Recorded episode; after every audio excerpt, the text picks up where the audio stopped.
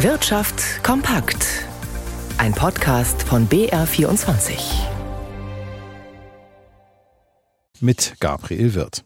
Siemens ist zum Start in sein neues Geschäftsjahr gewachsen. Mit einem leichten Plus bei Umsatz und operativem Ergebnis hat sich der Münchner Konzern gegen die Konjunkturflaute in Deutschland stemmen können. Die Zahlen wurden heute vor der virtuellen Hauptversammlung veröffentlicht. Stefan Liener berichtet. Eine starke Leistung zum Auftakt des neuen Geschäftsjahres. So fasste Siemens-Chef Roland Busch die Zahlen für das abgelaufene Quartal für die Aktionäre zusammen. Nach Steuern sprang der Gewinn um 56 Prozent nach oben auf 2,5 Milliarden Euro. Der Konzern trotze weiter den diversen Krisen und Herausforderungen. Außerdem sei Siemens so gut wie kein anderes Unternehmen aufgestellt, wenn es darum gehe, die reale und die digitale Welt zusammenzubringen, so Busch. Hier setzte dann auch Kritik von Investoren an. Vertreter von Fondsgesellschaften und Aktionärschützer verwiesen darauf, dass sich die wirtschaftlichen Erfolge des Konzerns nur bedingt im Unternehmenswert niedergeschlagen haben. So habe sich der Kurs der Siemens-Aktie seit dem Amtsantritt von Roland Busch deutlich schlechter entwickelt als der Wert der Papiere von Konkurrenten wie Schneider Electric und ABB. Die Preise für Wohnungen und Häuser sind im vergangenen Jahr so stark gefallen wie seit mindestens 60 Jahren nicht.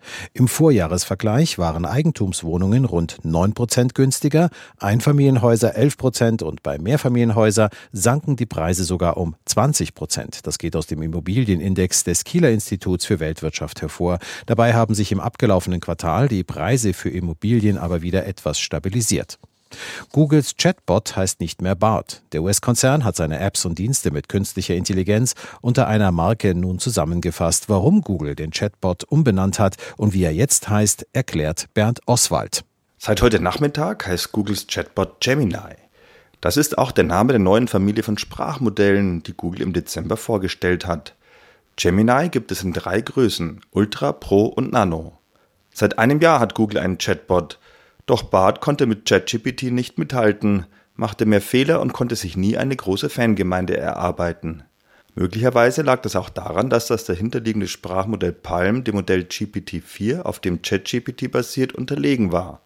Doch mit der neuen Gemini-Software soll das anders werden.